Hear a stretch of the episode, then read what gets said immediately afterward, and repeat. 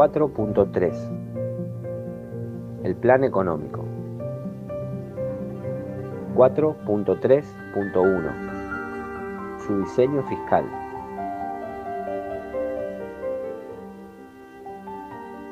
En el momento cero de la ejecución del plan, el decisor político pondrá a prueba su compromiso con la bondad y la templanza, avanzando raudamente en la eliminación del déficit fiscal total, con acciones contundentes sobre los ingresos públicos basadas en la modificación de la ley de arrendamientos rurales, con límites estrictos a los que se puede cobrar por el alquiler de las tierras, que posibilitará un aumento importante de los derechos de exportación a la producción primaria en la zona núcleo de la pampa húmeda, sin afectar la rentabilidad de los productores, entregándose en compensación a los propietarios un bono a largo plazo en moneda dura con un retorno adecuado y negociable en el mercado secundario. El incremento de la recaudación, producido por el auspicioso proceso reactivador, que se generará cuando los equilibrios macroeconómicos, fiscal y externo conseguidos aumenten sustancialmente la rentabilidad empresarial y el poder adquisitivo de los ingresos populares. La suscripción de un nuevo pacto fiscal que, modificando de cuajo al vigente basado en las recomendaciones del consenso de Washington, se impregne de nuevo paradigma de incentivo a la producción y al trabajo, consolidando y equilibrando las distintas regiones productivas del país y un análisis exhaustivo de los gastos incurridos, procurando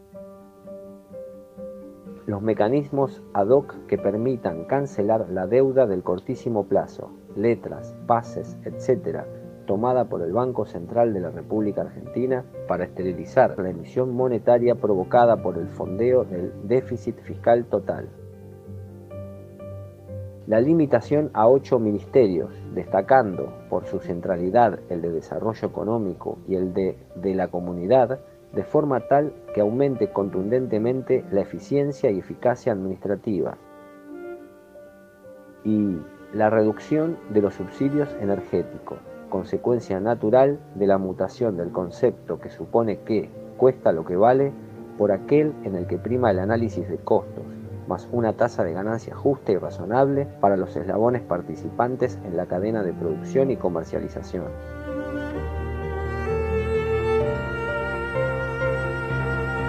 De esta manera se respetará finalmente la correcta causalidad entre lo privado y lo público.